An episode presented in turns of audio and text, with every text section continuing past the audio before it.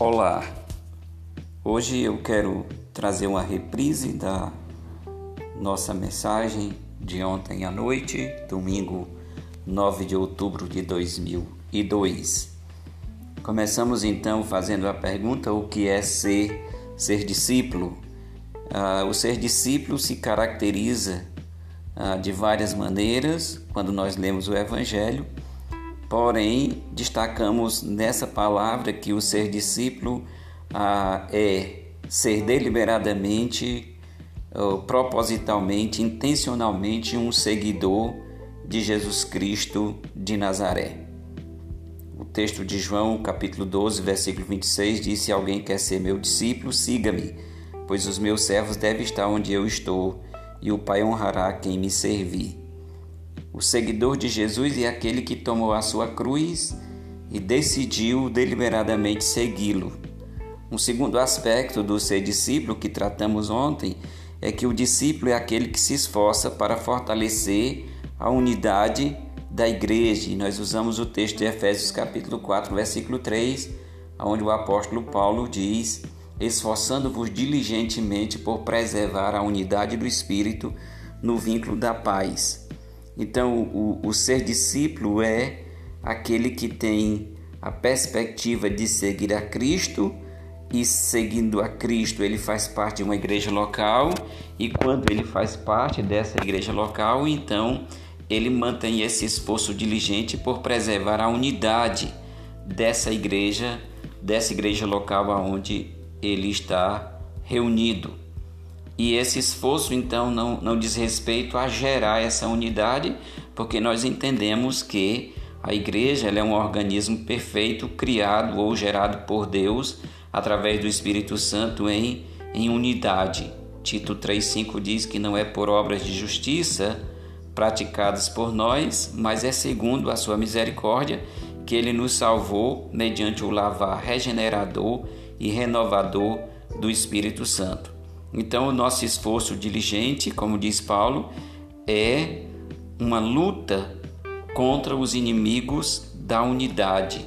É uma luta para destruirmos aquilo que se levanta como inimigo da unidade da igreja. Não é um, um esforço para atingirmos ou para alcançarmos a unidade, uma vez que nós já estamos unidos, ah, fomos criados, gerados assim pelo Espírito Santo de Deus. Aí nós então caminhamos para responder a três perguntas dentro dessa perspectiva. Primeiro era o que é a unidade, a unidade da igreja, né? como é que isso se mostra, como é que isso se, se apresenta. E aí tentamos a entender que essa unidade da igreja, ela na verdade implica na ação de cada membro usando o dom que Deus te deu como parte integrante do corpo de Cristo. Então a unidade tem a implicação de sermos ah, praticantes dos nossos dons, da diversidade dos dons que Deus nos deu, com a finalidade de mantermos essa unidade na igreja intacta, saudável. Então a unidade da igreja que nós precisamos compreender que a obra de Cristo em favor dessa igreja dando para nós os dons por meio do Espírito Santo, supera todas as barreiras, quer sejam elas barreiras sociais, culturais e éticas. Então, Gálatas capítulo 3, versículo 28, o apóstolo Paulo diz que, que não pode haver a separação, quando ele diz que não pode haver judeu, nem grego, nem escravo, nem livre, nem homem, nem mulher, porque todos nós somos um em, em Cristo. A unidade criada ou gerada por Deus, ela, ela já estabelece essa ideia de quebra de barreiras, e aí nós, como igreja, não podemos estar estabelecendo barreiras a essa unidade, mas lutando por meio dos nossos dons para que todas aquelas barreiras que se levantam contra a unidade da igreja sejam, sejam destruídas. Portanto, em Cristo e por Cristo, nós fomos unidos ainda que sendo diferentes, mas unidos em torno de um propósito para, qual, para o qual nós existimos, que é, que é a glória de Deus. Romanos capítulo 6, 15, aliás, versículo 6, o apóstolo Paulo diz que para que em um só para que com um só coração e uma só voz vocês glorifiquem ao Deus e Pai de nosso Senhor Jesus Cristo. Então a unidade que nós precisamos lutar para preservar tem como finalidade essa glorificação ao Deus e Pai de nosso Senhor Jesus Cristo. Então nós não podemos ser negligentes, mas precisamos nos esforçar de modo diligente para preservar essa unidade do espírito no vínculo no vínculo da paz. Então cada membro de uma igreja local precisa entender isso e precisa esforçar-se pela preservação dessa unidade dentro da comunidade local aonde ele se encontra. E aí é preciso que ah, cada membro do corpo de Cristo, de novo falando da igreja local, possa ah, lutar de maneira esforçada para preservar essa unidade na igreja. Segunda pergunta é qual é o propósito da unidade da igreja? E aí nós olhamos para dois fatos interessantes nesse ponto da oração sacerdotal de Jesus Cristo no Evangelho de João, capítulo 17, especificamente o versículo 21, aonde ele ora a fim de que todos sejam um e como és tu, ó Pai, em mim e eu em ti, também sejam eles em nós, para que o mundo creia que tu me enviaste. Então, o primeiro fato interessante apresentado por Jesus Cristo nesse versículo é, e que nos faz pensar nesse propósito da unidade da igreja, o primeiro então é o parâmetro para a unidade da igreja. Esse parâmetro é a unidade entre Deus e Cristo, como és tu, ó Pai, em mim e eu em ti. Então, esse é o, o padrão, esse é o parâmetro que nós precisamos ter é Cristo e Deus, ou Deus e Cristo sendo, sendo um. E o segundo fato interessante é o propósito da unidade da igreja. Ah, o propósito pelo qual Jesus Cristo ora para que a igreja esteja unida é para que o mundo creia que Deus enviou o seu Filho Jesus Cristo a esse mundo. E aí pensamos um pouco nas palavras de William MacDonald, quando ele comenta o versículo, quando ele diz que a unidade pela qual Cristo orou não era uma questão de unidade externa da igreja. Antes era uma unidade baseada na semelhança moral. Ele afirma que Jesus Cristo orava para que os cristãos pudessem ser um ao exibir o caráter de Deus e de Cristo. É exatamente isso que faria e fará com que o mundo creia que Deus enviou o seu Filho como Salvador a esse mundo. Entretanto, se não houver essa unidade em nós como igreja, a nossa palavra que, que vai dizer ao mundo que Deus enviou o seu Filho como Salvador, ela fica comprometida. Uma igreja onde essa unidade ela é deficiente, onde essa unidade é adoecida, ela não tem a autoridade no que diz para manifestar a Cristo como o Salvador enviado a esse mundo. Então, quando a igreja ela se apresenta ao mundo ah, unida pelo fato de que ela foi um, ah, unida ou gerada unida em Cristo e pelo fato de que ela é esforçada para preservar essa unidade, ela então tem a capacidade de testemunhar eficazmente, ela tem a capacidade de apresentar a salvação ao homem pecador de um modo convincente. Então aqui é possível entender que o propósito da unidade é o propósito de comprovar, de testemunhar, de proclamar que Jesus Cristo é o Cristo enviado de Deus a esse mundo, o Messias prometido, aquele que desde Gênesis capítulo 3, versículo 15, é apresentado como o libertador para esse mundo. Agora é preciso pensar um pouco se se a comunidade onde você, como igreja, está inserido, se ela começar a considerar você como igreja, é possível crer em Cristo ou não? Nós estamos então ah, desafiados a sermos preocupados com o nosso esforço para preservar a unidade da igreja no vínculo da paz, que é do Espírito. Aí isso tudo porque nós entendemos que a nossa unidade como igreja, ela tem a capacidade de conduzir pecadores a Cristo. E diante disso, então, é preciso pensar em que passos nós precisamos dar em nosso esforço para preservar a unidade da igreja. A unidade da igreja ela existe em Cristo, porém a sua preservação, a sua manutenção dentro do corpo local que é a igreja, ela é de responsabilidade individual de cada crente.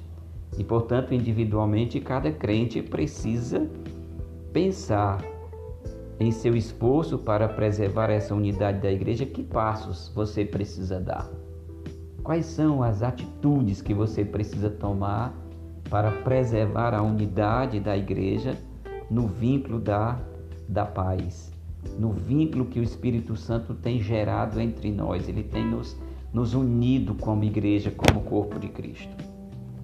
E a terceira pergunta que ah, pensamos no na palavra hoje é o que é que nós podemos fazer para fortalecer a igreja. E aqui então ah, são sugestões práticas, são posturas que nós individualmente precisamos tomar com a finalidade de fortalecer a unidade da igreja ah, contra aqueles que ou aquilo que se levanta como inimigo da unidade. Então, para fortalecer a igreja ou a unidade da igreja, é necessário que nós tenhamos algumas posturas, algumas decisões individualmente falando que são e que devem ser tomadas por nós para fortalecermos a igreja. E aí eu destaco aqui quatro. Primeiro é preciso manifestarmos um amor aos outros, e esse amor que nós precisamos manifestar aos outros é o mesmo amor que o Senhor Jesus Cristo dedicou a nós ao entregar a sua vida. Então, isso é um amor que não olha para o preço ah, que deve ser pago. O apóstolo Paulo, quando ah, fala à igreja de Filipos, ele diz assim: Completai a minha alegria, de modo que penseis a mesma coisa, tenhais o mesmo amor e sejais unidos de alma, tendo o mesmo sentimento. Isso é Filipenses capítulo 2, versículo, versículo 2.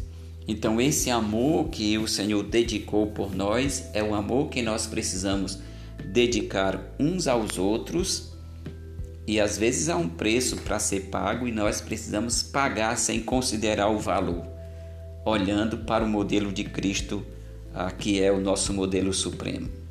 Segundo ponto, nós não podemos negligenciar o congregar Hebreus capítulo 10, versículo 25 diz: E não deixemos de nos congregar como é costume de alguns, antes façamos admoestações tanto mais quanto vede que o dia se aproxima. A nossa fidelidade, irmãos, em comparecer às celebrações semanais da igreja, ela de fato ah, vai nos conduzir a um ponto de maturidade. É no nosso cultuar a Deus em comunidade que nós vamos encontrar força, que nós vamos encontrar conforto, que nós vamos encontrar nutrição, alegria na adoração e no serviço coletivo. E sem dúvida alguma isso nos ajuda a fortalecer a unidade, a unidade da igreja.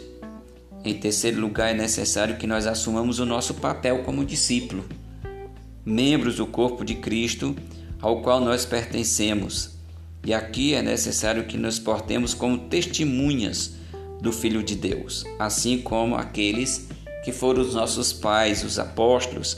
Atos 4,33 diz que com grande poder os apóstolos davam testemunho da ressurreição de Jesus e em todos eles havia abundante graça. Portanto, quanto mais ávidos nós formos no testemunhar de Cristo, mais nós fortaleceremos a unidade da igreja. E em quarto lugar, é necessário que nós combatamos os inimigos da unidade. E aí eu, eu preciso colocar que esses inimigos, por vezes, eles estão camuflados na vida da igreja local. Às vezes existem lá os inimigos como fofoca, como divisão, como contendas, e essas coisas vão existindo dentro da igreja e nós vamos fomentando isso no nosso dia a dia sem nos dar conta de que isso é algo que adoece a igreja. Isso é algo que danifica essa unidade na qual nós fomos gerados. É por isso que o apóstolo Paulo, voltando para Efésios 4, 3, diz que nós precisamos nos esforçar diligentemente. Cada parte integrante do corpo de Cristo, cada membro da igreja local precisa esforçar-se diligentemente contra esses inimigos da unidade. Eles fazem parte das obras das trevas e essas obras das trevas elas são infrutíferas e portanto devem ser reprovadas por nós.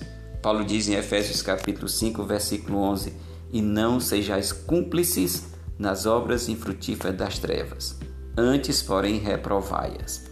E aí, irmãos, é necessário que nós não subestimemos os inimigos da unidade, porque eles têm a capacidade de adoecer a igreja, eles têm a capacidade de destruir uma igreja toda, uma igreja inteira. Então é, é minha responsabilidade, é sua responsabilidade ajudar a fortalecer a unidade da igreja. E aí não, não existe um outro caminho. A saúde da igreja, a saúde do corpo de Cristo passa pelo meu esforço, passa pelo seu esforço intencional em praticar as verdades da palavra de Deus, em andar de modo digno da vocação que nós recebemos em Cristo, em lutarmos diligentemente contra aquilo que adoece a igreja, contra aquilo que tenta destruir a unidade do corpo de Cristo. Ser discípulo, então, é lutar pela unidade da igreja, é não ah, olhar para a igreja com qualquer outra visão a não ser do esforço diligente que eu e você precisamos, como filhos de Deus, como discípulos de Cristo Jesus, manter. É preciso então que nós lutemos contra tudo aquilo que tenta destruir a unidade da igreja. Que o Senhor te abençoe e que você seja fortalecido na sua caminhada e, sobretudo, que você seja um instrumento de Deus para o fortalecimento da sua igreja local. Eu sou o pastor Misael Leandro, pastoreio a Igreja Cristã Evangélica Ebenezer em Fortaleza Desejo a você um forte abraço e uma semana abençoada.